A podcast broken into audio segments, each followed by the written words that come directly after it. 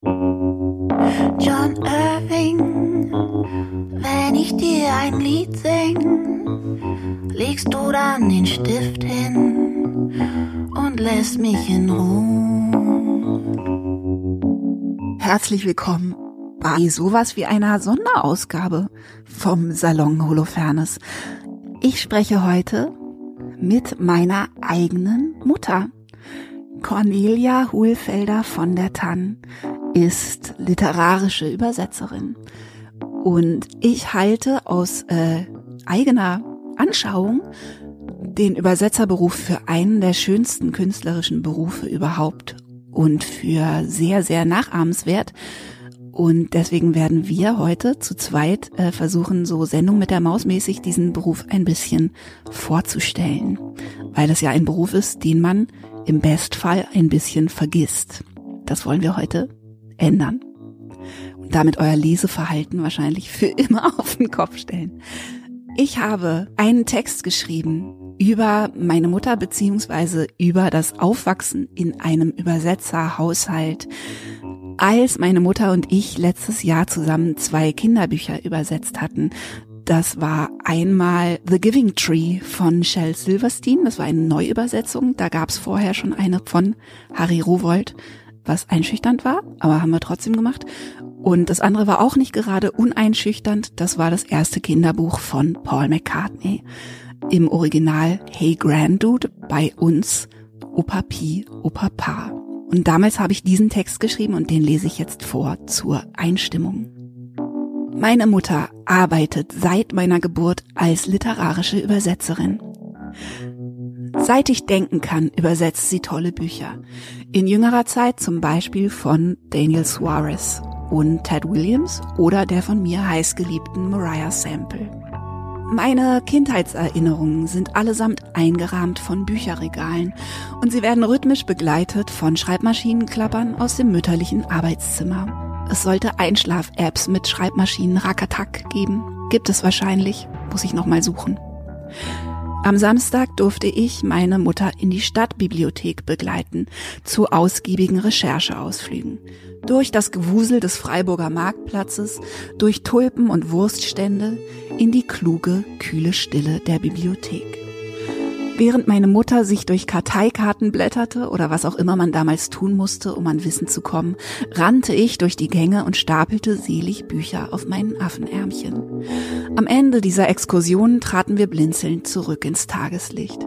Ich schwer beladen mit Beschäftigungsmaterial für die nächsten zwei Wochen, ach, zwei Tage, meine Mutter wieder ein bisschen schlauer bezüglich des Fortpflanzungsverhaltens aussterbender Tropenvögel vielleicht oder der genauen Funktionsweise einer Arkebuse. Als Teenager durfte ich dann als Nebenjob einzelne Kapitel für meine Mutter roh übersetzen, so wie ein Metzgerkind vielleicht mit 14 das erste Mal Würste stopfen darf. Dass es keine Würste waren, war gut für mein Englisch und es hat Büchern für mich von Anfang an eine zweite, tiefere Ebene gegeben. Ein Bewusstsein für den Sprachfluss, die Besonderheiten und vor allem die Absicht einer Autorin. Was ich noch gelernt habe, vor allem durch das Mäuschenspielen bei Übersetzerstammtischen. Übersetzer zu sein ist ein wunderbarer Beruf. Abgesehen davon, dass er unsäglich und unnachvollziehbar schlecht bezahlt ist. Aber wenn man nicht viel, in Klammern kein Geld zum Leben braucht oder wenn man geerbt hat, Übersetzer sind die beste Bezugsgruppe, die beste Reisegruppe, die besten Tischnachbarn, die man sich vorstellen kann. Intellektuelle Riesen mit kleinen Egos, sprachverliebt und virtuos und dabei fast immer unproportional bescheiden, hochspezialisiert und gleichzeitig weit offen und an wirklich allem interessiert. Außer vielleicht, siehe oben, an Geld. Und auch das erhöht ja relativ zuverlässig die Dichte an netten, interessanten Leuten. Bitte begrüßt mit mir die überaus nette, interessante Cornelia Hohlfelder von der Tann.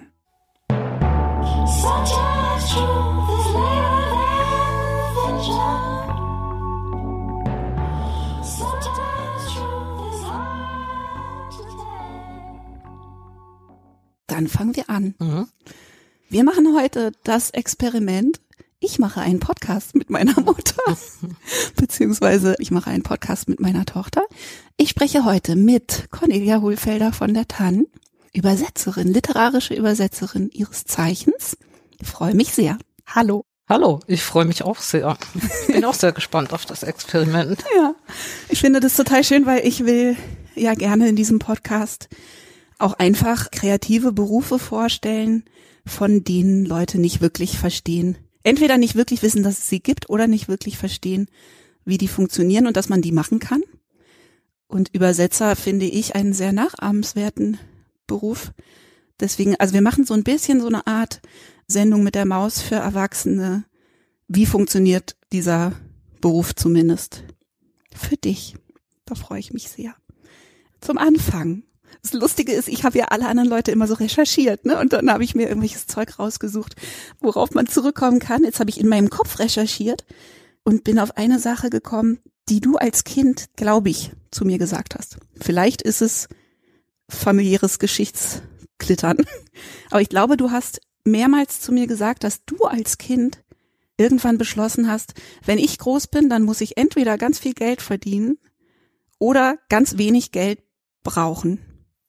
Das stimmt. Ich hatte wirklich als Kind, habe ich teilweise die Fantasie mit mir rumgeschleppt, dass ich eines Tages nicht mehr brauchen werde als zehn Brötchen am Tag. Du wolltest von Brötchen leben, oder? Äh, ja, das hatte ich mir so vorgestellt, dass es doch eigentlich reichen müsste, weil mir schon relativ früh eigentlich ich das Ideal hatte, ich will mich irgendwann nicht so einer von außen bestimmten Planung unterordnen müssen, wann ich zum Beispiel Ferien machen darf und wann nicht und wann ich Sonntag machen darf und wann nicht und wann ich wie viel arbeiten muss da hatte ich so als Kind das Gefühl, ich muss irgendwas finden, wie ich das anders machen kann. Und dann war mir klar, dass man da nicht allzu viel Geld äh, brauchen darf. Ja. Und dann hatte ich die zugegeben etwas naive Vorstellung, dass es doch eigentlich reichen müsste, zehn Brötchen am Tag zu haben. Und was glaubst du, wie alt du da warst? Also man verschätzt sich ja relativ doll bei sowas. ja, also ich würde mal denken, vielleicht neun oder zehn, so die Größenordnung. Ja, ich meine, ja. es ist voll aufgegangen, oder? Muss man also sagen? Also mit den zehn Brötchen ist es jetzt nicht total voll aufgegangen. Es ist voll aufgegangen mit der relativ großen Herrschaft über die eigene Zeit. Man braucht natürlich doch ein bisschen mehr als zehn Brötchen, ja. Leider. Aber jetzt so aus meiner Beobachtung habe ich das Gefühl, du hast genau den Beruf gefunden, den du damit gemeint hattest. Ne? Also ich kenne ja viele Leute, die mhm. kreative Berufe machen und kenne kaum jemanden, der wirklich so frei ist in seiner Zeitgestaltung wie du. Ja, also hm, bei mir ist es, ich habe zwar, ich habe Fristen und die laufen im Allgemeinen vielleicht über vier Monate, sagen wir. Ich brauche eine gewisse Selbstdisziplin, um die einzuhalten. Das ist klar. Ich kann jetzt nicht einfach gar nicht arbeiten. Das geht mhm. natürlich nicht. Aber ich bin immer noch total dankbar, dass ich meinen Tagesablauf so sortieren kann, wie er mir entspricht.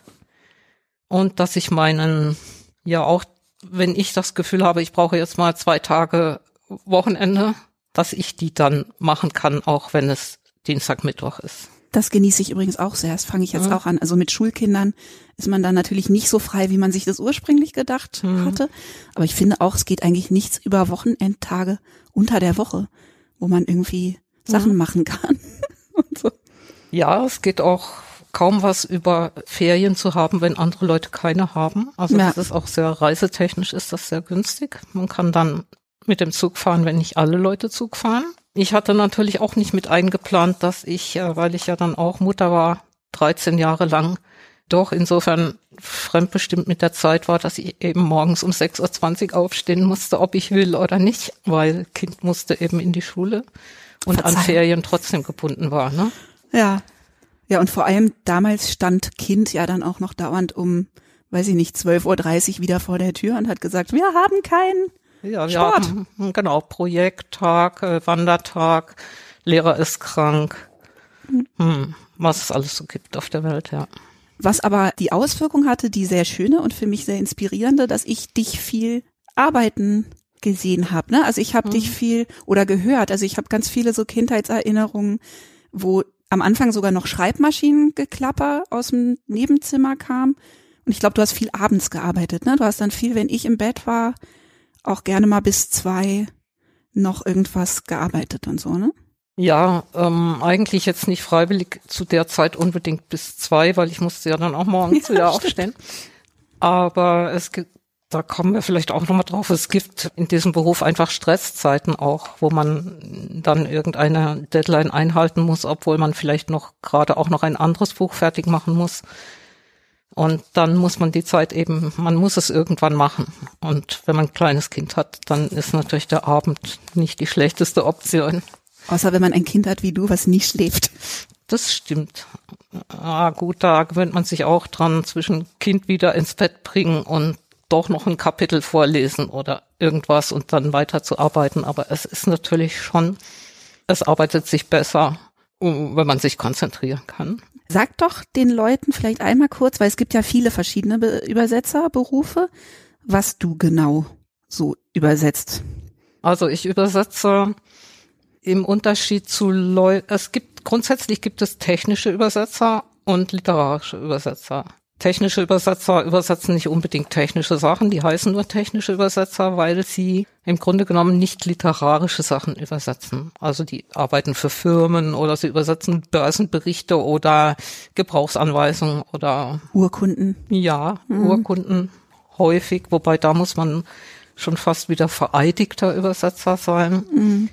Das ist ein Zweig des Übersetzens für sich und dann gibt es den literarischen Übersetzer, der übersetzt in, im Allgemeinen Bücher, aber er kann auch zum Beispiel Theaterstücke übersetzen. Manche übersetzen auch Untertitel für das Fernsehen. Ach, die gelten auch als literarische ja, Übersetzer. Das machen hm. häufig gerade junge literarische Übersetzer, die machen gerne Untertitel, weil das am Anfang ist das ein Beruf, wo es sehr schwer ist reinzukommen hm. und man muss oft irgendwo irgendwas verdienen, damit man überlebt. Und da ist das Untertiteln inzwischen relativ beliebt. Ist auch ganz gut bezahlt im Vergleich, ne? Also Überraschungen hm. übersetzen ist generell nicht so gut bezahlt, aber Untertitel ist besser bezahlt als literarisches Übersetzen, was ich. Das weiß ich nicht mal. Also ich kenne mich mit der Untertitelei nicht besonders gut aus. Ich habe das selber nie gemacht. Ich habe mal Voice-Over gemacht fürs Fernsehen. Generell hat man da auch sehr viel Arbeit, weil man muss ja immer entweder auf die Länge beim Untertitel muss man das sehr gut drauf haben, das in die richtige Länge, richtige Form zu quetschen, damit es nicht zu lang wird auf dem Bildschirm. Und beim Voice-Over, da muss man es einfach in die richtige Sekunden, Zehntelsekunden Zahl quetschen. Und dadurch hat man da sehr viel Arbeit und das ist auch nicht überragend bezahlt.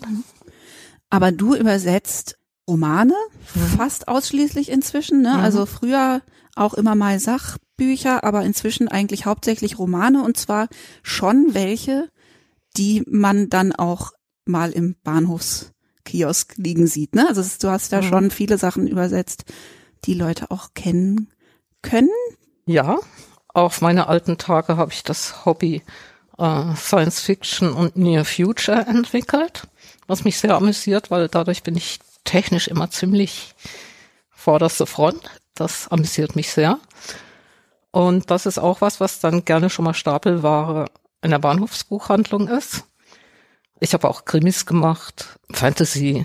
Also ich übersetze jetzt keineswegs nur Romane für eine kleine Minderheit von Lesern. Nee, und was ich so interessant finde, ist, dass ich halt von außen immer mitkriege, dass du so halb freiwillig dann immer so Spezialisierungen hast eine Zeit lang. Ne? Also es gibt dann so eine Phase, da hast du dann irgendwas sehr gut übersetzt, äh, was dir so zugeflogen ist, also zum Beispiel Ted Williams, so, ne? Mhm. Und äh, da kommen lauter spitzohrige Elben oder Elfen drin vor. Und so aus meiner Beobachtung bist du dann drei Jahre damit beschäftigt, dass die Leute von außen denken, ah, das ist die Spezialistin für Wesen mit spitzen Ohren. Und dann machst du ganz viel Fantasy. Und dann wird es irgendwann abgelöst von der mhm. nächsten Spezialisierung sozusagen. Ja, das stimmt. Man wird relativ schnell auf irgendwas spezialisiert von außen, mal eben gerne. Wobei das hat auch was Gutes, weil wenn man in dem Ruf steht, auf drei verschiedene Dinge spezialisiert zu sein, dann kriegt man natürlich dann auch mal irgendwelche Aufträge. Ja, also mehr als wenn man in gar keinem Ruf steht für irgendwas spezialisiert zu sein. Aber ich habe also ich habe jetzt bewusst mitgekriegt bei dir die Spezialisierung nicht Standardsprachen. Das war sehr unterhaltsam, oder? Da hattest du irgendwas übersetzt in irgendeinem so Pidgin Englisch, also aus dem Pidgin und musstest dann so eine Art deutschen Dialekt erfinden, den es aber nicht geben durfte, weil es durfte ja nicht klingen wie Schwäbisch zum Beispiel. Ja, genau. Also eine Zeit lang war ich spezialisiert auf Nicht-Standardsprachen. Und das liebe ich sehr. Das mache ich eben, mache es auch immer noch. Ich bin auch so ein bisschen in der Übersetzer-Community bin ich so eine der Tanten für die Umgangssprache und die Nicht-Standardsprachen. Da das unterrichte ich auch manchmal. Das macht mir großen Spaß, weil da höre ich auch gerne hin, wie die Leute so reden und ja, und auch das Erfinden hat einen großen Reiz. Also es gibt es aber auch in der Fantasy zum Beispiel, dass man irgendein kurioses Volk von auf dem Dach wohnenden Heinzelmännchen hat, die ein ziemlich elisabethanisches Englisch sprechen und man muss irgendein Äquivalent dafür erfinden. Und sowas sind natürlich Leckerbissen. Das, also für mich, ich mache das sehr gerne. Und das heißt aber ja auch, du musst immer also jetzt zum Beispiel bei den Dialekten, du musst einen wahnsinnigen Fundus haben von zumindest instinktivem Wissen über Dialekte, die es gibt, weil du musst ja an den Dialekten, die es gibt, sozusagen vorbei übersetzen, mhm. damit eben deine, weiß ich nicht, ne, irgendwie dein Karibik-Community nicht plötzlich aus Versehen eben Schwäbisch spricht oder ja, das stimmt. Mhm. Das hat sich jetzt auch dadurch, dass ich das öfters gemacht habe, zu so ein bisschen zu so einem privaten Forschungsgebiet entwickelt. Ich habe ziemlich viel gesammelt und das zum Teil auch in Workshops umgemünzt, die ich gebe, über was es für Möglichkeiten gibt, Dialekt zu übersetzen, ohne einen real existierenden Dialekt wiederzugeben. Also, dass man bestimmte Merkmale von Dialekten rausziehen kann und die dann mit List und Tücke so kombinieren kann, dass es einigermaßen plausibel ist, dass vielleicht ein Fischer, der an irgendeiner rauen Küste wohnt, so sprechen könnte. Oder ein mm, mm, mm, Viehhirte, der in irgendeinem hohen Gebirge wohnt, tendenziell so sprechen könnte, ohne dass er bayerisch oder nordfriesisch spricht. Ich finde das total faszinierend, weil ich, also das Ziel von deinem Beruf ist ja, dass die Leute dich im Prinzip nicht bemerken dürfen. Ne? Die dürfen mhm. ja beim Lesen nicht denken, oh, was hat denn da der Übersetzer gemacht? Was war das wohl im Original? Sondern die müssen das ja einfach so hinnehmen. Das heißt aber, bei so Dialekten zum Beispiel, finde ich, ist es ein ganz feiner Grad, dass, ne, das nicht bemüht erscheinen darf oder nicht, also man darf ja auch nicht verstimmt werden beim Lesen. Man darf das nicht lesen und irgendwie denken, ja, wie redet der denn? Ja, also Übersetzer darf man nur werden, wenn man prinzipiell mit dem Berufsziel nicht bemerkt zu werden einverstanden ist. Wobei, das gilt natürlich nur außerhalb der Übersetzerszene. Ne? Unter Übersetzern ist es natürlich schon, wir lesen anders. Also wir gucken dann schon, boah, wie hat die das denn gemacht, ja? So, und was mag da wohl im Original gestanden haben? Du, ich habe meine Kinder damit schon angesteckt, weil ich lese, ich nur als Übersetzerinnen Tochter lese ja auch schon so. Und ich kann zum Beispiel nicht so gut Übersetzungen lesen, obwohl ich einen totalen Respekt habe für den Beruf.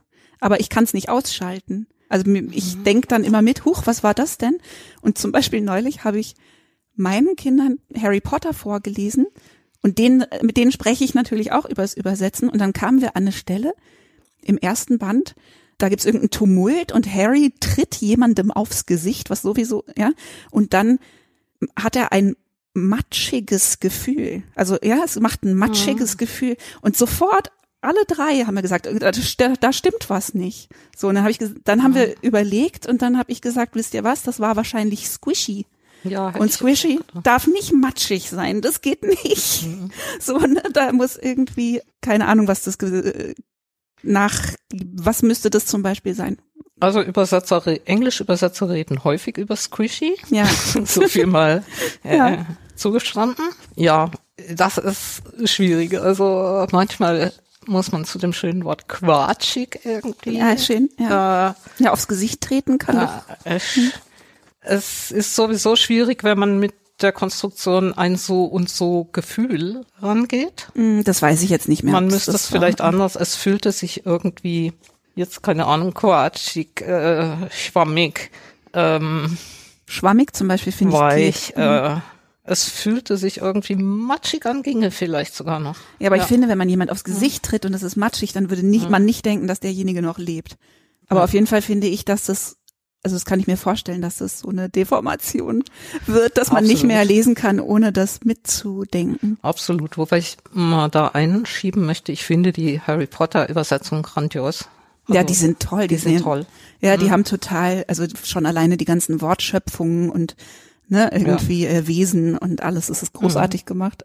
Aber da sind wir halt gestolpert Mhm. über das matschige Gesicht. Es gibt so Lieblingsfeinde, Wörter aller Übersetzer und Squishy gehört eindeutig dazu.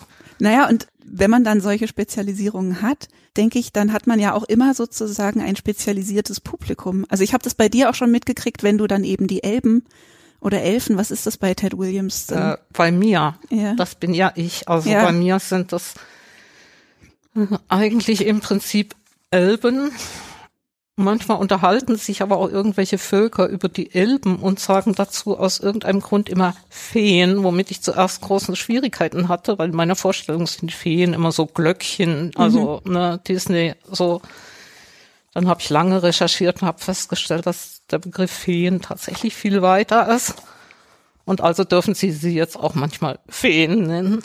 Und da, also gerade in diesem Genre, da hast du ja dann auch Fans vor dir, die nicht besonders tolerant sind. Also ich weiß, dass du mir mal erzählt hast, dass es dann auch Fanbeschwerden gibt, wenn man irgendwo verrutscht oder irgendwas nicht einhält, was in der alten Übersetzung so und so angelegt worden war oder so. Ne? Also die sind ja dann sehr nerdig und das muss dann auch genau so und so sein. Es gibt da grundsätzlich Fans und Fanforen und überhaupt sehr viel Beschäftigung unter den Fans mit sowas. Es gibt inzwischen sogar Fanübersetzungen, also wo die Fans selber Übersetzungen, gerade im Fantasy-Bereich, die Fans zum Teil selber Übersetzungen schneidern, auch ins Netz stellen. Das finde ich eigentlich ganz toll. Das finde ich wirklich sehr, sehr nachahmenswert, weil dadurch kriegen die auch mal ein Gefühl dafür, dass das jetzt gar nicht so leicht ist. Und damit muss, ein Übersetzer muss immer damit rechnen, dass eigentlich die gute Übersetzung selten thematisiert wird, dass aber gerne der Verlag irgendwelche E-Mail kriegt, weil irgendjemand festgestellt hat, ja, irgendwas, irgendwas teilweise sehr Merkwürdiges festgestellt hat, dass wenn man zum Beispiel was im Dialekt übersetzt auch oder in irgendeiner Nicht-Standardsprache und man hat als ein Stilmittel gewählt, dass man die Leute im Dialog sagen lässt, das war anders wie gestern, ja, dass dann garantiert irgendein Besserwisser an den Verlag mailt. Diese Übersetzerin kennt noch nicht mal den Unterschied zwischen als und wie. ja, das, damit muss man leben. Aber damit muss vor allem der Verlag leben, oder? Da kriegst du ja wahrscheinlich nicht viel von mit, außer dass sie es dir tränenlachend erzählen. Ja, im Prinzip, ja. ja. Aber dieses mit den Spezialisierungen finde ich fast das Schönste an dem Beruf. Ne? Also wenn ich das so mitkriege, wie du über Recherche dann sozusagen immer total tief eintauchen musst in irgendwelche wirklich komplexe Wissensgebiete. Ne? Also bei diesen Near-Future-Sachen, das war ja jetzt die neueste oder eine der jüngeren äh, Spezialisierungen, da wurde das dann ja auch wirklich sehr technisch und du musstest dich irgendwie fortbilden über künstliche Intelligenzen und Ja, also dieses Robotik. Jahr war, habe ich mich sehr stark eingearbeitet in die private Raumfahrt, ähm, weil ich da einen Near Future Thriller gemacht habe. Das von, heißt, sag kurz von wem? äh, das ist von Daniel Suarez, ein Near Future Autor, den ich, von dem ich jetzt glaube ich fünf Bücher übersetzt habe und den ich auch sehr gerne mag. Und da geht es eben um die private Raumfahrt so im Jahr 2038 rum und sie betreiben Rohstoffabbau auf Asteroiden. Sehr aufwendig mit einer hochkomplexen Technik nicht nur raumfahrtmäßig, sondern auch die ganze Raffinerietechnik, wie diese Sachen umgewandelt werden in Wasser, in Stickstoff, in was sie alles da oben so brauchen, um zu überleben. Und das hat mich schon, da habe ich einen ziemlichen Schnellkurs in Raffineriemethoden gemacht und in Raumfahrt natürlich sowieso. Ein hochkomplexes Wiedereintrittsmanöver in die Erdatmosphäre ein sehr kompliziertes, theoretisch fliegen gelernt habe ich da und solche Dinge. Aber das amüsiert mich auch sehr. Ich mache das wirklich sehr gerne. Ich bin so ein Recher Recherche-Freak. Ich mache das einfach gerne. Welchen Anteil würdest du sagen, hat Recherche an deinem Beruf? Also prozentual, wie viel Zeit geht für Recherche drauf? Also bei mir speziell jetzt einen sehr hohen, weil ich das wirklich gerne mache. Man hat immer einen relativ hohen Rechercheanteil. Das ist natürlich, wenn ich so einen Frauenstrandkorb Roman irgendwie übersetze, den die Leute eben im Urlaub lesen und es geht um Liebe, Eifersucht und irgendwas und es spielt vielleicht noch in irgendeiner Gegend, die ich recherchieren muss und noch sind immer Dinge, die man recherchieren muss. Aber es ist natürlich ein ganz anderer Rechercheaufwand, als wenn ich wirklich in was Wissenschaftliches auch sehr tief eintauchen muss. Und es passiert natürlich mit einer Spezialisierung auf Science Fiction, Near Future schneller, als wenn man jetzt eben spezialisiert wäre auf rührselige Liebesdramen.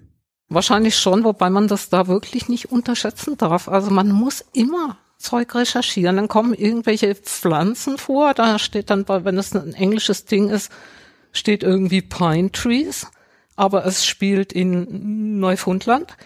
Dann muss ich irgendwie rausfinden, wachsen da jetzt bitte schön Kiefern, Fichten, Tannen oder was? Also man muss generell bereit sein, immer wieder zu recherchieren. Das heißt aber heutzutage Internet, ne? Und als ich noch zu Hause gewohnt habe, hieß das Bibliothek. Also ich weiß, dass wir oft in die Bibliothek gegangen sind und mit ähnlich großen, großen Bücherstapeln wieder rausgekommen mhm. sind. Ich weiß inzwischen selber ehrlich gesagt nicht, ich kann es mir kaum noch vorstellen, wie ich gearbeitet habe, bevor ich mit dem Internet arbeiten konnte. Weil das war dermaßen aufwendig. Ich musste wirklich, auch wenn es nur irgendein Krimi war, der irgendwo in Kalifornien gespielt hat, ich musste ja fast jede Straße recherchieren. Also wie, wie die, ich musste andauernd einen Stadtplan beschaffen, um zu kapieren, wo fahren die jetzt, an welchem Ufer oder auf ist das eine Autobahn, eine Hochstraße oder eine Avenue oder was ist das jetzt, was da, wo es sich abspielt? Und allein diese Stadtpläne zu besorgen, war schon eine Riesenmühe, geschweige denn von Zitate suchen. Ein Gutteil meiner Recherchen besteht ja auch immer im Auffinden von versteckten oder nicht versteckten Zitaten. Da kann ich jetzt, wenn ich eine Stelle im Verdacht habe, oh, das könnte ein Zitat sein, dann gebe ich die erstmal bei Google ein und gucke, ob mir Google verrät, dass das natürlich Shakespeare ist. Ja. Klar, weil es ist ja noch nicht mal immer gekennzeichnet. Ne? Du musst dann einfach nur genau. denken, das hier fällt irgendwie aus der sonstigen ja. Sprachebene raus. Mal ja. gucken, das ist bestimmt irgendwas anderes. Genau. Man musste da früher noch mit was arbeiten, was man heute kaum noch kennt, nämlich mit Konkordanzen. Es gibt zu Shakespeare und zum Beispiel zur Bibel gibt es, gab es sowas Schönes, das hieß Konkordanz. Da konnte man sämtliche Stellen nach alphabetisch geordnet irgendwie, also die Zitate aufsuchen und dann wurde einem gesagt, Richard der dritte Akt sowieso Szene. Sowieso kommt dieser Satz vor. Die hatte man natürlich nicht zu Hause, ne? Diese ganzen dicken Konkordanzen und sonstigen Werke, Speziallexika. Das heißt, da war man schon ziemlich viel in Bibliotheken unterwegs und man musste jedes Original aus dem, was zitiert wurde, unter Umständen bestellen, wenn es ganz schief lief, per Fernleihe irgendwie organisieren aus der Bibliothek in Heidelberg schicken lassen nach Berlin oder so. Ich weiß, ich kann mir gar nicht mehr vorstellen, wie ich das eigentlich gemacht habe. Also wir waren viel in der Bibliothek. Ja. Ja. Ich finde das total toll. Und wenn man dann eben so einen Übersetzerstammtisch hat, ne, wie du das immer hattest, wo mhm. man sich so trifft mit irgendwie acht anderen Übersetzern. Also ich kann mir kaum einen unterhaltsameren Abend vorstellen, ne, weil erstens sind diese Übersetzer durch die Bank natürlich irgendwie äh, lustig, schlau und interessant, weil sonst hätten sie sich den Beruf nicht ausgesucht. Und aber sie sind auch immer total spezialisiert auf irgendwelches total schräges Zeug. Ne? Ja, jedenfalls im Moment. Ne? Also sie sind, ich bin ja drei, vier Monate an so einem Buch und das heißt, ich habe drei, vier Monate, hat jeder von uns dann auch eine selektive Wahrnehmung. Also er ist dann irgendwie auf sein Ding drauf, was auch immer das Ding jetzt gerade ist. Ne? Bei mir ist es jetzt gerade, mache ich einen Roman, das ist eigentlich in komplexerer Form, aber es ist die Geschichte einer Frau, die praktisch das fast das ganze 20. Jahrhundert hindurch Krankenschwester war. Das heißt, ich muss sehr viele medizinische Techniken, Methoden, Forschungen, die irgendwann in den 30er Jahren des äh, 20. Jahrhunderts irgendwie eine Rolle gespielt haben, aufarbeiten. Damit ich die verstehe, damit ich die irgendwie übersetzen kann. Das heißt, ich habe da jetzt natürlich ein Ohr für Dinge, die haben mich letztes Jahr noch gar nicht beschäftigt, die hätte ich glatt überhört oder so. Und jeder, der bei uns am Stammtisch oder in der Übersetzerwerkstatt, die wir auch haben, ist, ist im Moment beschäftigt mit seinem Dings, ja. Und klar, und löchert dann auch uns andere damit und manchmal geht es, was weiß ich, um Ornithologie oder so und dann fragt man sich auch mal gern gegenseitig, ob einem dieser oder jener komische Vogel schon mal untergekommen ist, ja. Und auch wenn man eigentlich sich mit literarischen Texten auseinandersetzt, hat man immer einen Haufen Wirklichkeit zu bearbeiten. Und das ist natürlich im Gespräch kein Fehler. Also von uns kann kaum jemand nur um sich selber kreisen, sondern er muss auch immer um irgendwas anderes kreisen. Ja, was auch wieder da, äh, halt eine einfach eine sehr nette Bezugsgruppe ausmacht. Ne? Also ich fand einfach die Übersetzer, die ich über dich kennengelernt habe, immer überdurchschnittlich nett und interessant. Und das, ich finde, das ist ja auch kein unwichtiger Punkt bei der Berufswahl, ist, dass man sich äh, seine Bezugsgruppe gut aussucht. Ne? Und diese Bezugsgruppe macht auf jeden Fall Spaß. Ja, ich liebe sie sehr, diese Bezugsgruppe. Immer noch. Ich bin jetzt 43 Jahre in diesem Beruf. Ich finde den Beruf immer noch toll und ich, ich mag es auch wirklich in dieser kuriosen Szene irgendwie zu Hause zu sein. Weil so wirklich können das nicht viele Leute verstehen, wie man so tickt und womit man sich jetzt wieder beschäftigt. Aber für, für einen anderen Übersetzer ist das total klar und das macht es sehr, sehr angenehm. Ja, und ich denke, die Bedingungen, also um in dem Beruf glücklich zu werden, muss man eben sehr neugierig sein mhm. ne, und einfach sehr viel Lust haben, irgendwelche Sachen zu verstehen. Man muss eine große Allgemeinbildung haben, natürlich. Man muss ein gutes Sprachgefühl haben und Dazu kommt dann aber noch die nicht unwichtige Zutat, dass man sein Leben offensichtlich nicht aufs Geldverdienen ausgerichtet haben kann. Sonst wäre man irgendwie nicht Übersetzer geworden. Und das ist kein schlechter Filter, um an ein paar nette Leute ranzukommen. Das stimmt auf jeden Fall. Also ich glaube, ein Geheimnis, weshalb das meiner, meinem Berufsstand auch eigentlich für gewöhnlich sehr solidarisch und auch sehr nett zugeht, ist, dass keiner von uns eine Riesenkarriere machen kann. Er kann innerhalb einer kleinen Szene und vielleicht sogar innerhalb der Verlagsszene und so einen bestimmten Ruf, ein bestimmtes Standing haben. Ab und zu spricht man auch mal von Übersetzerstars oder so, die kennt aber niemand außerhalb irgendeiner Übersetzerszene. Aber man kann keine, es gibt keine, kein Rieseneinkommensgefälle. Ja, also es gibt eins ein bisschen, aber niemand kann total reich werden. Geht nicht. Ja, vielleicht können wir hier jetzt mal, weil das dann vielleicht der Realitätscheck ist für alle Leute, die jetzt schon gesagt haben, uh, das mache ich auch, mhm. einmal kurz darüber sprechen, wie viel Geld man da nämlich nicht verdient. Die ökonomischen Fakten, genau. Ja. Also, dazu muss man vielleicht erstmal sagen, das geht ja bei uns so, wir sind selbstständig. Also, ich sag's mal, red mal von mir, ich bin selbstständig. Ich kriege meine Aufträge von einem Verlag kriege ich ein Buch als Auftrag gegeben mit einem Vertrag, dass ich das übersetze. Und zwar von nicht einem Verlag, also du bist jetzt nicht an einen Verlag angeschlossen, sondern von mehreren Verlagen, die dich über Jahre im besten Fall kennen und immer wieder anrufen. Ja, ich bin äh, eigentlich im Prinzip äh, mit je mehr Verlagen ich schon mal zu tun hatte, desto besser weil die gehen auch gelegentlich pleite oder die Lektoren gehen weg oder irgendwas passiert. Also man ist nie äh, bei nur einem Verlag, sondern man ist frei und man kriegt auf irgendwelchen Wegen, die man sich im Laufe der Zeit mühsam erarbeitet, dann einen Auftrag, ja, im Idealfall.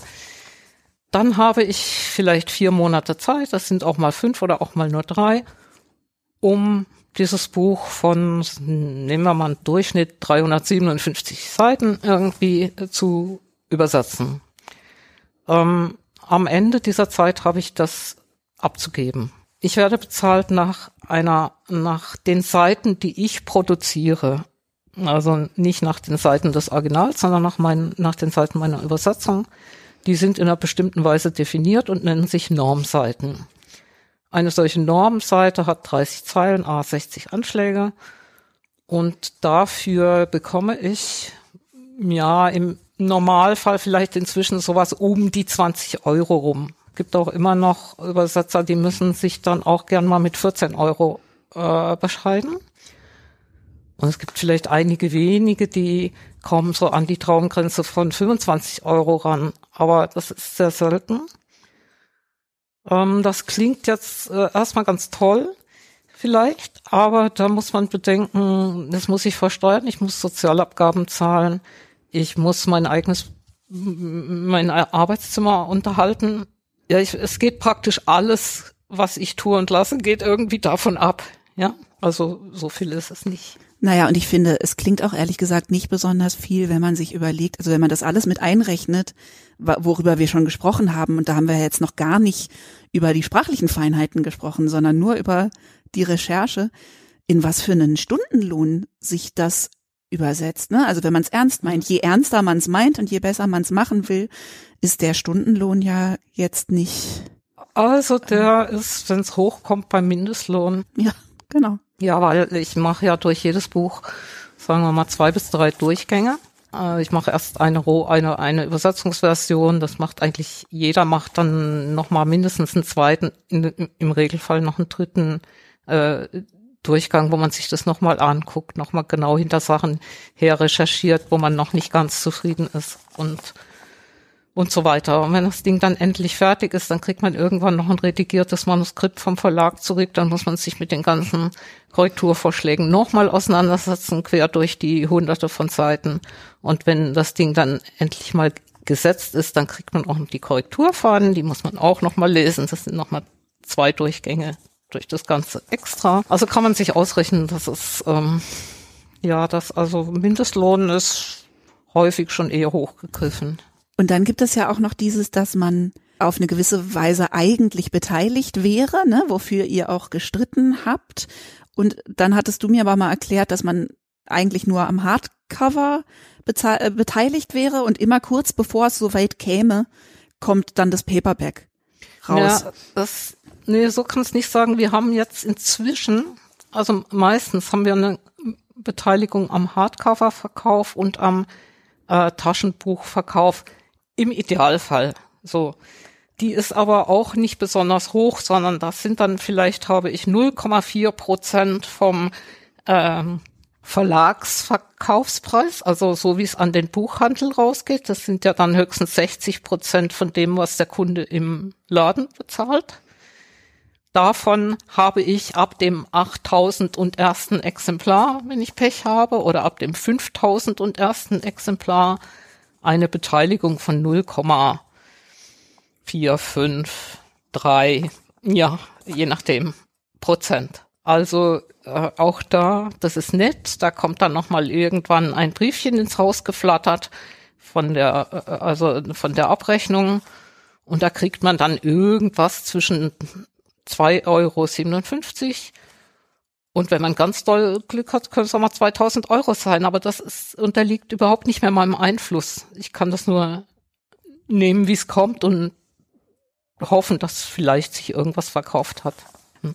Also ich finde das, ich meine, ich bin damit ja jetzt aufgewachsen, aber ich finde das immer noch schwer begreiflich. Also wenn man sich klar macht, und klar, das sollen die Leute sich nicht klar machen, weil ihr sollt einigermaßen unsichtbar bleiben.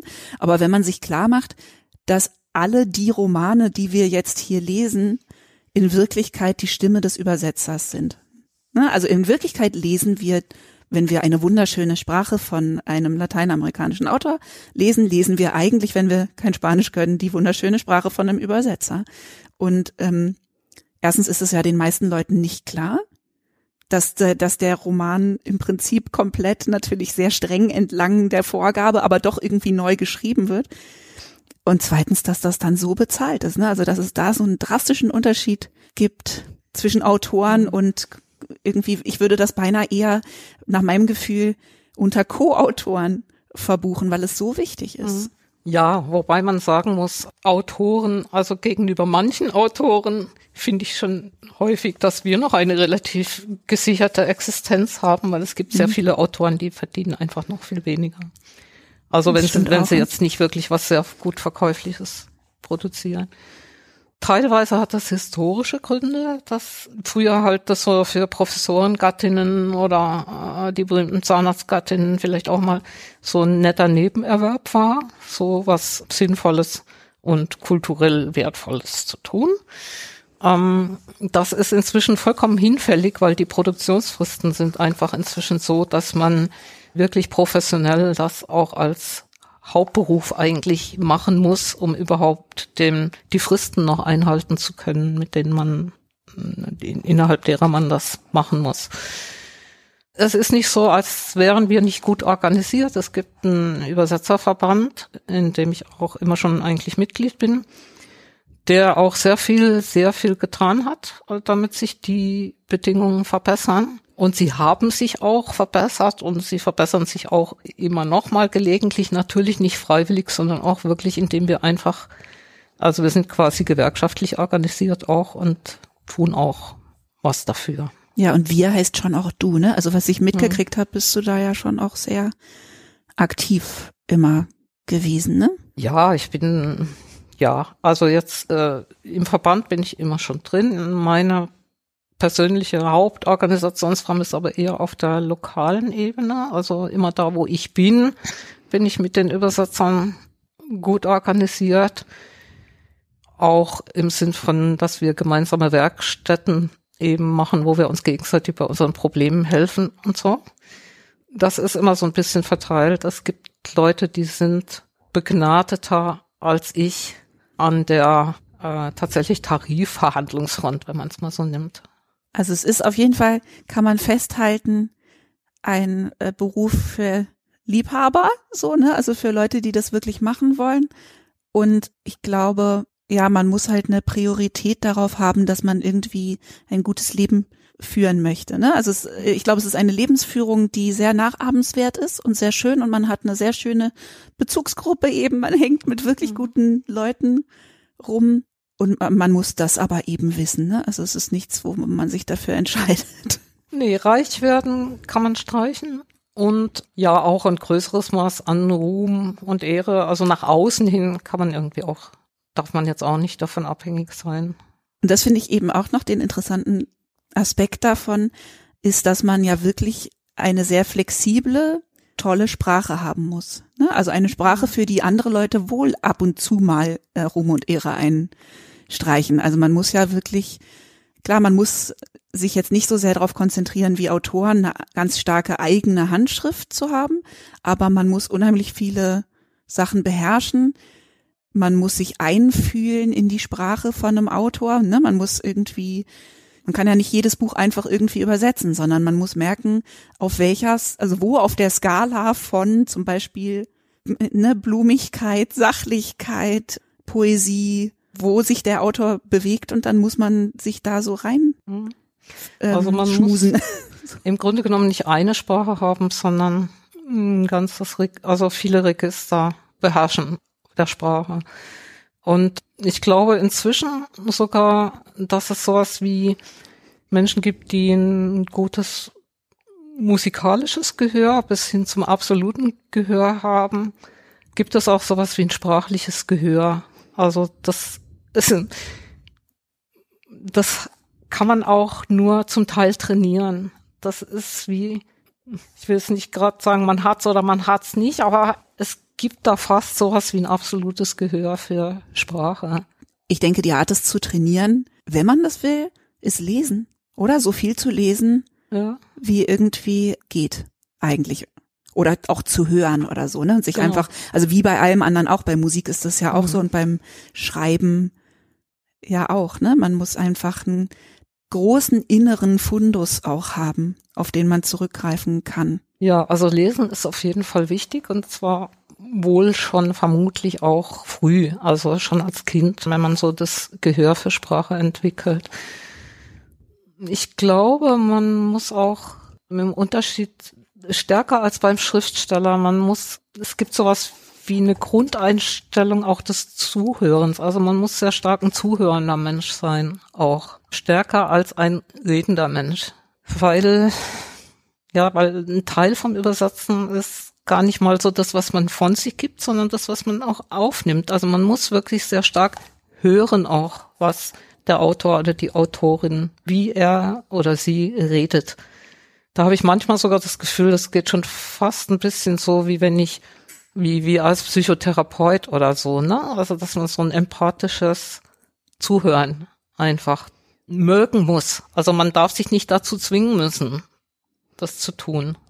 Das finde ich aber total interessant, weil durch die ganzen Gespräche, die ich jetzt geführt habe und sowieso über meine Beobachtung über die Jahre, habe ich ja eh das Gefühl, dass Empathie eigentlich also einer der Grundskills ist, um Kunst zu machen. Ne? Also Einfühlung, die brauchst du natürlich überall. Also ich glaube, es ist eine Voraussetzung für Kunst sowieso, Mhm. dass man sich sehr fein reinfühlen kann, eben in Nuancen, auch von Ausdruck. Ja, und auch je nachdem, glaube ich, was man übersetzt. Also wenn man wie ich jetzt eher wenig so Werke von bleibender klassischer Bedeutung übersetzt, sondern auch immer so ein bisschen an der Front, da wo sich die Sprache entwickelt, arbeitet.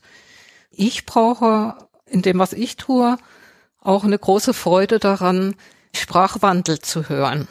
Also ich höre das oft zwei Jahre früher als andere Leute, wenn ich das Gefühl habe, da ändert sich was in der deutschen Sprache.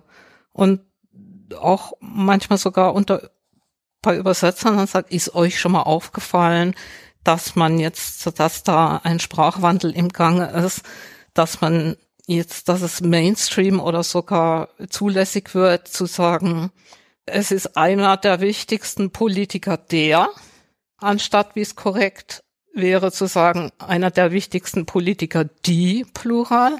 Da ist einfach, da ändert sich die Sprache und das geht dann, das hört man erst einmal, dann hört man es zweimal, dann hört man es fünfmal, dann hört man es, liest man es irgendwann im Spiegel und hört es in der Tagesschau und dann steht man als Übersetzer davor und sagt, was mache ich jetzt? Ich habe zwar gelernt, dass es anders sein muss, aber ab irgendeinem Punkt ändert sich einfach auch laufend die Sprache.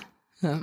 Ja, aber das tut sie ja im Englischen auch, ne? Und deswegen musst du ja dann auch noch das sozusagen wieder rückvernähen mit wie, ähm, wie modern spricht denn aber der Autor, den ich übersetze. Also habe ich das Gefühl, dass der sich dem Sprachwandel anpasst oder das mitmacht oder habe ich das Gefühl, dass der ein Purist ist Ja, in genau. seiner Sprache? Also das, ja, na, natürlich. Es ändert sich, teilweise ändert sich ja gerade für die Leute, die aus dem Englischen übersetzen wie ich, ändert sich ja auch durch die ganze Netzkultur und überhaupt durch die ganze, sag ich mal, Elektronikkultur, ändern sich Dinge von dort her. Also sie ändern sich aus dem englischen Sprachraum und das dauert dann eine Weile, bis sie irgendwie bei uns ankommen. Ja, das sollte ich natürlich irgendwie auch mitkriegen und auch da ein Ort dafür haben. Ah, Bis hin zu Worten, die man irgendwann gar nicht mehr übersetzt, weil wir die inzwischen sowieso alle auf Englisch Ja, das ist, behalten. Da habe ich Gott sei Dank ein Korrektiv in, in meiner Übersetzerwerkstatt, wo ich zu Hause immer alle drei Wochen etwa bin. Da kann ich einfach reinfragen, soll ich das stehen lassen oder soll ich das übersetzen? Dann sagen alle Englisch-Übersetzer, sagen, wie, natürlich musst du das stehen lassen. Und dann sagen die zwei Französisch-Übersetzer, die da mit mir sitzen, hä, was heißt denn das? Ja. Und dann weiß ich, aha, es ist noch nicht so weit, dass ich es einfach stehen lassen kann. Weil es noch nicht eben bei allen, sondern nur bei den Freaks und Anglophilen angekommen ist. Ja, weil für die Anglophilen es irgendwie total selbstverständlich ist, dass das jetzt einfach so heißt. Aber das heißt noch nicht, das dass ist nur in ihrer kleinen Netflix-Bubble und Ja, das ist in Blase. ihrer Englisch-Übersetzerblase ist es logisch, dass das einfach so heißt. Ja. Und wie viel Bewusstheit ist da dabei, wenn du jetzt was Neues anfängst von einem Autor, den du noch gar nicht kanntest? Wie viel Bewusstheit ist da dabei, wenn du diese Sprache erschaffst? Also wenn, ist da ein Moment, wo du sagst, ah, dieser Autor hat einen Tonfall, der ist eher unterkühlt und wissenschaftlich und, hm, also, hm. oder passiert das dann einfach so? Also wenn ich Glück habe, ne, da rekurriere ich jetzt mal auf was, was du auch kennst, nämlich äh, die von uns beiden sehr geschätzte Autorin Mariah Sample. Wenn ich Glück habe, schlage ich das Buch auf äh, im ersten Kapitel, wobei das erste Kapitel anzufangen ist immer schrecklich, weil der Autor ist verkrampft, der Übersetzer ist verkrampft und man weiß schon, gut, das spielt sich alles ab Seite 20 irgendwie ein. Aber wenn ich Glück habe, dann merke ich ziemlich schnell, ah, das spricht mir jetzt aus der Seele irgendwie. Das, das weiß ich, das habe ich ziemlich schnell. Das ist, das ist sehr ironisch, sehr klug, ironisch und das dürfen auch ein bisschen längere und komplexere Sätze sein und hat so eine feine ironische Komik und so und dann denke ich, dann kann ich loslegen und habe das verstanden. Ja? Sag ganz kurz, wie das Buch heißt, weil ich finde die wirklich so toll. Ah. Mariah Sample hat äh, geschrieben. Äh, wo steckst du Bernadette? Das war eigentlich das grandiose Buch und das andere jetzt, das zweite heißt Ab heute wird alles anders. Ja. Und das erste ist jetzt verfilmt worden mit Kate Blanchett und kommt bald ins Kino, glaube ich. Mhm. Oder ist ja. schon im Kino, während wir ja, das hier. Das habe ich jetzt irgendwie dann darüber, wann das kommt, den Überblick verloren. Ich weiß nur das. Mhm. Das ist ein total mhm. schönes Buch. Und sowas ist dann natürlich ein Fest, ja, weil dann habe ich das ziemlich schnell drauf und denke, boah, ja, komm, lass uns loslegen, Mariah, ja. Es kann natürlich auch sein, ich habe jetzt äh, Antithese, Daniel Suarez, grandioser Plotter, grandioser Rechercheur, baut tolle Geschichten und hat aber eigentlich eine sehr harte, schnörkellose Prosa. Also, da geht's um die Sache. So, Gegenteil, kurze Sätze, ähm, sehr sachlich, meistens relativ zack, knackige Dialoge, so zack, zack, zack, und ähm, es geht eher so um die Sache. Dann weiß ich aus Erfahrung jetzt mit mir selber auch, okay, hm, muss ich mich jetzt mal ein bisschen bremsen, damit ich nicht so lange Sätze baue und gut, kann ich mich drauf einstellen, mache ich dann irgendwie. Wieder ein anderer Fall, Ted Williams, Fantasy, den ich auch seit langem übersetze und immer wieder mal der dann diese im Original gerne mal riesen, riesen langen 1400 und Seiten Bücher produziert, wie sie der Fantasy-Fan haben will, nämlich lang und auch sehr episch, episch breit. Da kenne ich mich inzwischen auch, da weiß ich, aha, okay, du darfst jetzt nicht ungeduldig werden und du musst jetzt deinen Impuls, könnte man das nicht etwas größer sagen, unter Kontrolle halten. Ja, weil ich weiß, das ist jetzt nicht mein Job, sondern mein Job ist für die Leute, die das jetzt so haben wollen, das so wiederzugeben. Klar, da ist eine gewisse Bewusstheit, ist da schon jedes Mal mit, mit am Start. Und bist du manchmal in Versuchung, Sachen besser zu machen? Also, weil ich meine, du hast ja jetzt Glück und übersetzt sehr viele sehr tolle Leute, aber es war ja auch nicht immer so, denke ich mal, als du angefangen hast. Bist du mal in Versuchung gekommen, irgendwas besser zu machen, als es ist? Hm, also es gibt in Deutschland gibt es ziemlich viele oder einige Übersetzer größere Veranstaltungen, wo man sich immer mal trifft zu so Workshops und so. Und sobald irgendwo mehrere Workshops angeboten werden, ist immer einer dabei, der sinngemäß oder auch wörtlich heißt aus Scheiße Gold machen. und wo man genau über dieses Thema spricht. Und da, damit hat jeder junge, also auf jeden Fall jeder junge, manchmal auch jeder ältere Übersetzer über mehr oder weniger lange Phasen seines Berufslebens zu tun, dass man an irgendwas sitzt, wo man einfach denkt, nee, also wirklich, ja. Und häufig gibt es zumindest ein stillschweigendes, manchmal auch ein ausgesprochenes Agreement mit dem Verlag, dass sie dann sagen, na ja, also ist schon gut, wenn man da mal irgendeinen Text draus macht, der irgendwie Hand und Fuß hat. Ne? Dann, dann kann man das, bis muss man das sogar machen. Und stimmt es, also ich habe eine Jugenderinnerung, dass du mir mal erzählt hast, du hättest irgendwann in deiner Verzweiflung und Wut, also ganz am Anfang deiner Übersetzerkarriere, in einem unglaublich langweiligen Sachbuch die Wörter bla bla bla versteckt? Oder ist das eine Legende, die ich mir selber gebastelt habe? Die hast du dir wahrscheinlich, wahrscheinlich selber gebastelt. Ich, Schade. Ich, ich, ich wollte, ich hätte es getan. Schade. Das erinnert mich an Gary Larson, äh, Ja. ein Comic mit dem Hund, der immer noch versteht. äh, Ginger, bla bla bla, Ginger. Ah, Ja, genau. Ja, die Versuchung besteht. Bestünde, bestünde, also manchmal besteht sie. ja. Und jetzt mal jetzt nicht in dem Extrem, wenn was wirklich schlecht ist, aber wenn du einfach merkst, okay, das ist jetzt nicht so mein Ding. Also du verbringst ja dann unheimlich viel Zeit Ja. mit dem Auto. Also wenn du jetzt was anfängst und du denkst, oh, okay, davon jetzt vier Monate. Mhm. Dann bin ich gefangen in der Regel. Also ich könnte mir, kann mir dann natürlich überlegen, ob ich das, wenn das ein produktiver Autor ist, der das dann gerne noch fünfmal macht, ob ich dann das weitermachen will. Ne? Aber wenn ich einen Auftrag einmal angenommen habe, muss ich ihn auch zu Ende machen. Das heißt, du hast einfach dann manchmal den Moment, dass du was aufschlägst und denkst, oh ja, wie schön, meine nächsten vier Monate sind äh, rosig, weil ich verbringe sie mit Mariah Sample. Genau, genau. Ja. Ja. Und umgekehrt ist, es geht vielen Übersetzern so, man sieht die Tücken immer noch nicht, auch nach einem noch so langen Berufsleben. Man schlägt das Ding auf, liest oder meistens hat man es als Datei erstmal, guckt rein, denkt, oh ja, das sieht aber irgendwie amüsant und auch gar nicht so schwer aus. Und man vertut sich immer noch, immer, trotz noch so viel Erfahrung. Die Tücken offenbaren sich erst nach und nach. Ja, und du hast mir mal erzählt, dass du die Bücher nicht zu Ende liest, bevor du anfängst zu übersetzen. Ne? Also, dass du die im Prinzip im Übersetzen erst liest, damit es mehr Spaß macht, oder? Ja, in der Regel ja, äh, weil ich muss, ich weiß ja, ich mache sowieso mindestens, habe ich ja vorhin schon gesagt, also mindestens drei. Häufig werde ich im Ganzen das Teil dann fünfmal gelesen, also durchgearbeitet haben, bis es dann wirklich irgendwo im Buchhandel liegt. Und schon aus, schon aus Selbstschutz, weil wenn diese Arbeitsgänge zu dicht aufeinander folgen bei mir, dann kann das Buch noch so toll sein. Aber wenn ich einen Übersetzungsdurchgang, einen Korrekturdurchgang, dann nochmal einen Durchlesedurchgang gemacht habe und dann schickt mir die Lektorin zu schnell ihre Redaktion, die ich nochmal durchlesen soll, dann äh, kriege ich so eine Art körperliche Abwehr gegen das Teil und ähm, hab dann also einfach dann kriege ich so ein inneres Sträuben und will das jetzt einfach nicht schon wieder lesen. Und deswegen spare ich mir oft dieses Vorab ganz durchlesen.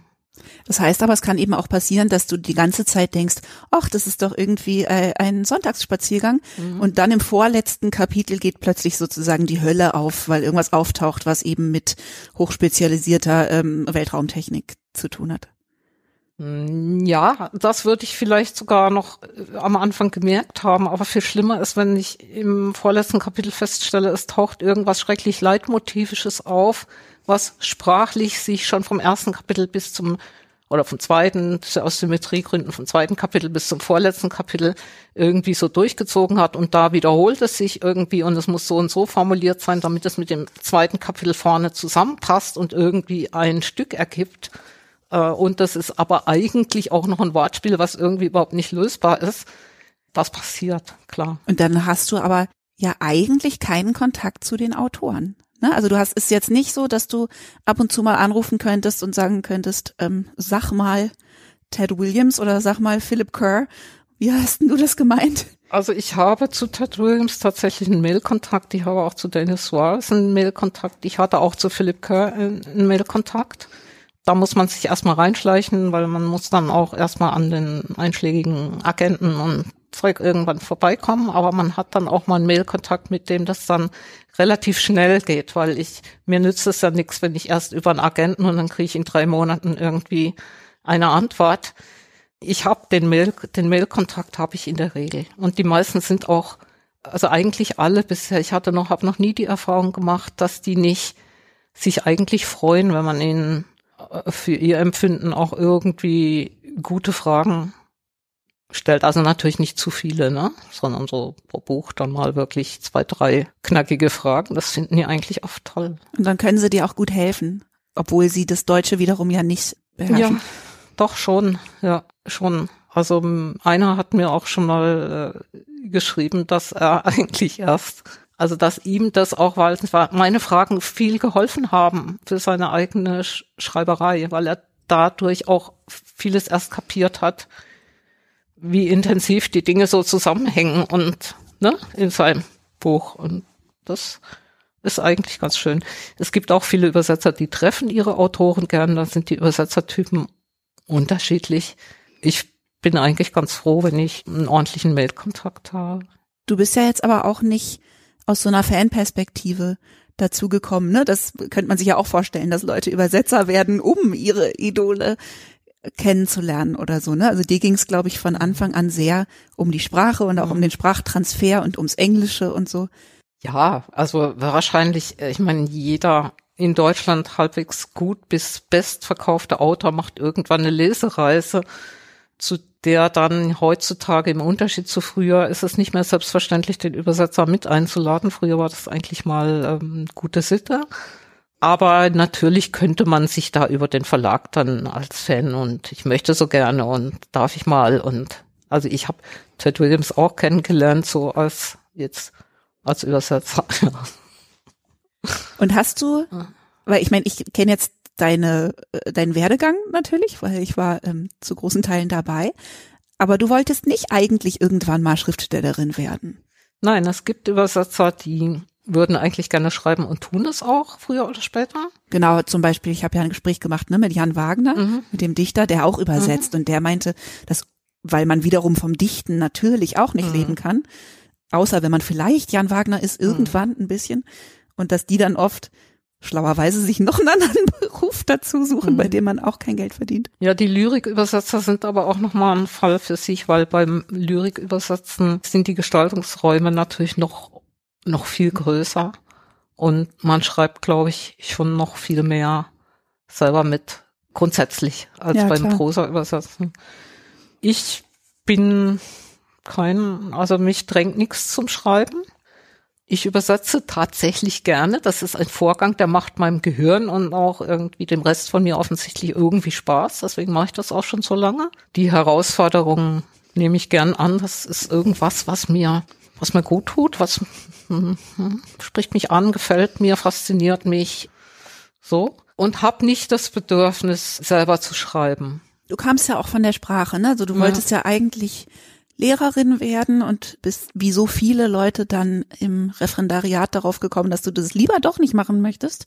Und dann kam doch irgendwann, als ich ganz, ganz klein war, ne, als ich eigentlich in dem Jahr vielleicht, als ich geboren wurde oder so, kamen dann über Umwege die ersten Übersetzungsaufträge. Ja, schon, weil ich mich, also es war in dem Jahr, als du geboren wurdest und es war aber schon auch, weil ich mich darum bemüht habe der Anfang in diesem Beruf ist verdammt schwer. Also inzwischen gibt es ja die Möglichkeit, das zu studieren. Man kann ja Literatur übersetzen studieren in Düsseldorf.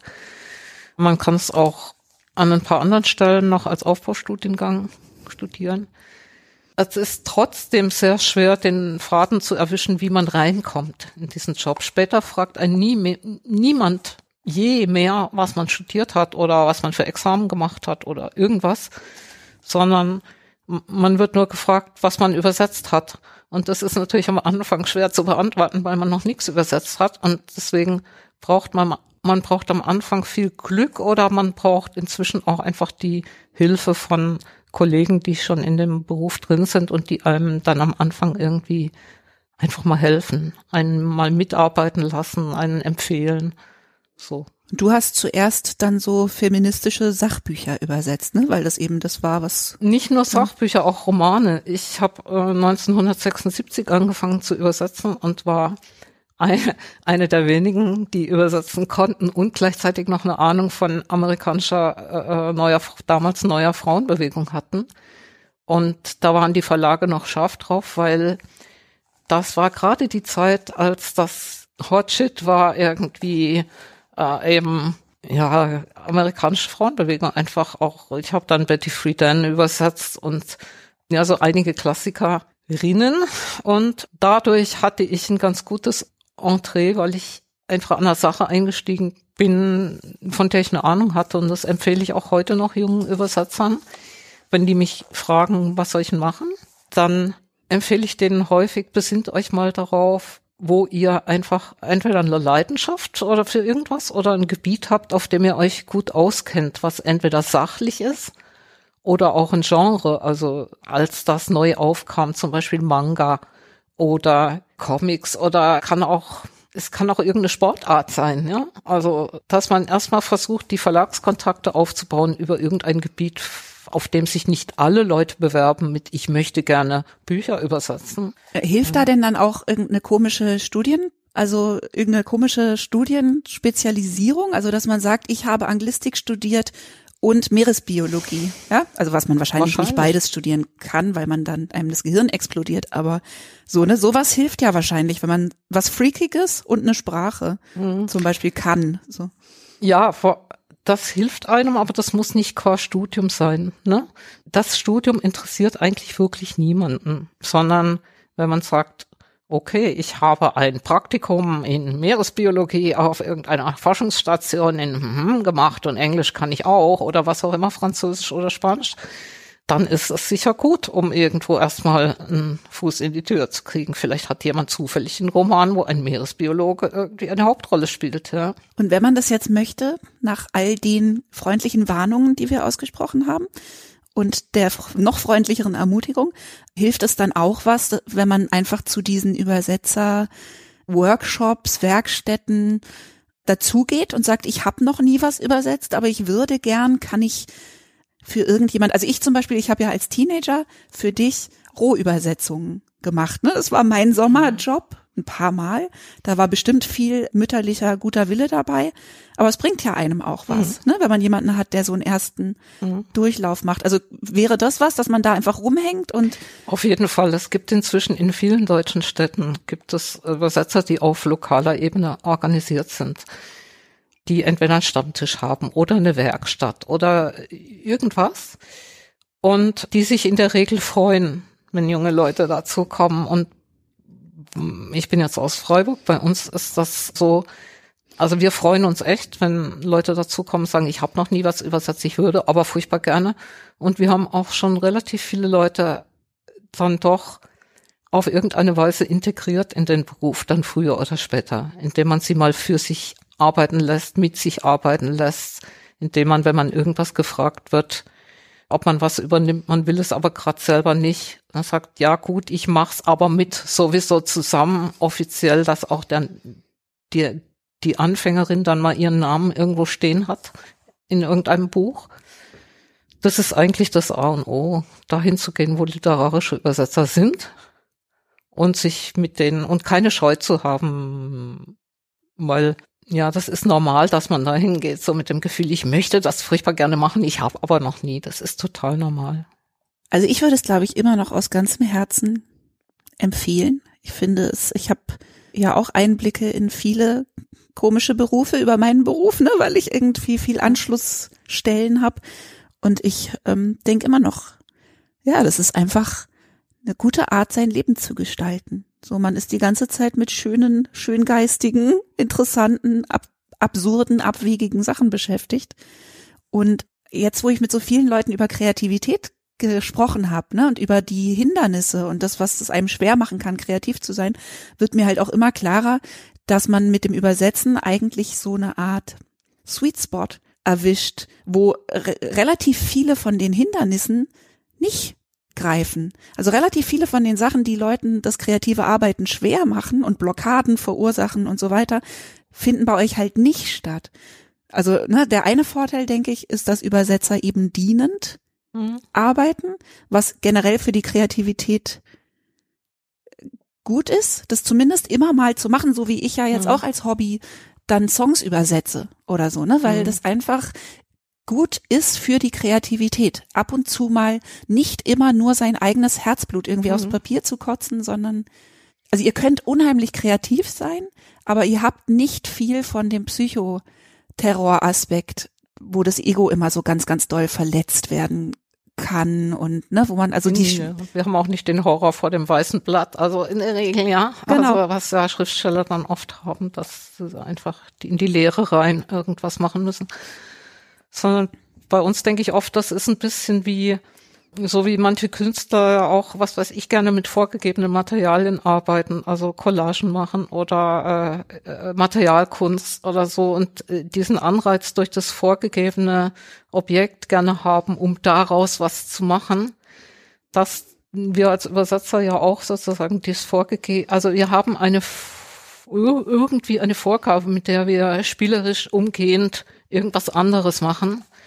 Und das ähm, mir persönlich kommt das sehr entgegen, ja. Das denke ich schon auch, dass das, es ist nicht, es ist nicht für alle Leute. Manche Leute brauchen für ihre Kreativität wahrscheinlich wirklich mehr den, den leeren Raum, in dem sie sich entfalten wollen, können, müssen. Das glaube ich auch, aber ich glaube auf jeden Fall, dass ihr sozusagen ein paar Sachen relativ ähm, zuverlässig aus eurem Leben raushaltet, die natürlich auch damit verbunden sind, dass man mehr Geld verdient und mehr Ruhm und Ehre hat. Mhm. Aber man hat dann auch mehr Geld und mehr Ruhm und mhm. Ehre ne, und höheren Druck und ähm, man muss sich ständig selber promoten. Das müsst ihr jetzt auch nicht wirklich.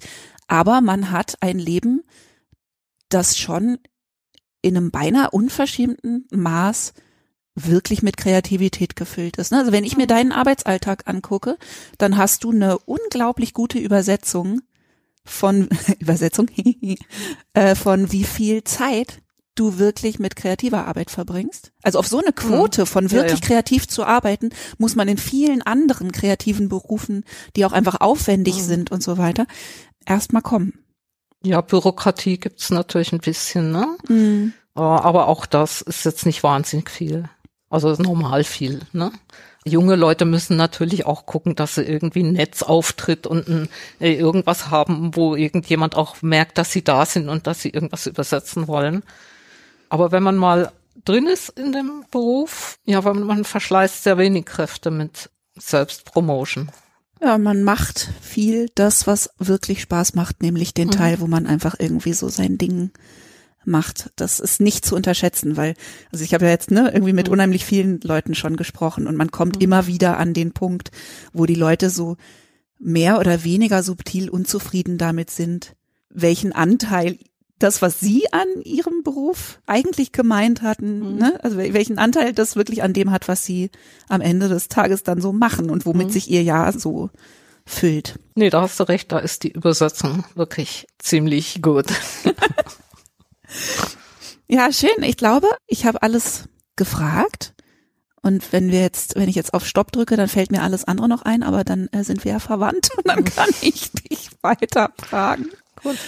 Ach doch, warte, das ist jetzt zwar, das wäre jetzt ein sehr schöner Schluss gewesen, aber was ich noch fragen möchte, weil es mich als Tochter auch interessiert, ist, als du das beschlossen hast, Übersetzerin zu werden und dann wurdest, und du warst ja wie das auch beim Übersetzen nicht schadet, eine sehr gute Schülerin, ne? Du hattest immer gute Noten und warst offensichtlich irgendwie ein schlaues Persönchen und so. Gab es dann Leute, die dir reingeredet haben und gesagt haben, du sollst irgendwas machen, wo es mehr Ruhm und Ehre und mehr Kohle gibt? Also oh, musstest du das? Menge. Ja, aber das, jede Menge gab's genau. die. Natürlich, klar. Weil wie kannst du mit deinen und wozu hast du also ungefähr und dafür hat man dich jetzt studieren lassen, ja. Und ich bin ja wirklich in einer Zeit, als man auch nach dem Referendariat noch übernommen worden wäre in den Schuldienst ausgestiegen, habe gesagt, nee, nee, ich möchte eigentlich jetzt gucken, dass ich mit dem Übersetzen durchkomme. Das ist mein Ding. Ich habe auch noch eine Beamtenkarriere irgendwie dafür in Sand gesetzt und so. Und es gab, es gab das wirklich zuhauf, ja. Aber ich hatte auch, gut, das war, ich hatte eine gute Schule in den frühen 70er Jahren, dass man auf sowas grundsätzlich nichts gegeben hat. Das hat es mir sehr erleichtert. Das stimmt, du warst mhm. wahrscheinlich in guter Gesellschaft von Leuten, die alle nicht das gemacht haben, was genau, ihre Eltern gern genau, gehabt hätten. Genau, insofern war ein historischer Glücksfall. Mhm. Sehr schön, aber ein, ähm, ja, ein Glücksfall, den man auch trotzdem auch heute noch weiterempfehlen kann. Ja, unbedingt. Schön dann ähm, sage ich jetzt, tue ich so, als würden wir uns verabschieden und dann gehen wir wieder rüber in die Wohnung und hängen da zusammen ab. Genau, so machen wir das. Äh, tschüss. Wenn ihr tschüss. euch dafür interessiert, die Bücher, die meine Mutter und ich gemeinsam übersetzt haben, heißen Der Baum, der froh und glücklich war von Shell Silverstein. Shell Silverstein ist eigentlich und auch ein ganz wunderbarer Songwriter von dem ich zum Beispiel Ballad of Lucy Jordan sehr, sehr liebe, falls es jemand kennt. Das Buch heißt im Original The Giving Tree und bei uns heißt es Der Baum, der froh und glücklich war und es geht um die Natur und wie wir sie so behandeln und was das dann wieder mit uns so macht. Das andere Kinderbuch ist von keinem geringeren als Sir Paul McCartney. Und ja, ich bin im Quadrat gesprungen, als die Anfrage kam. Das Buch hieß im Original Hey Granddude und heißt jetzt nach einigem Gekicher mütterlicherseits und meinerseits Opa Pi, Opa Pa. Viel Vergnügen.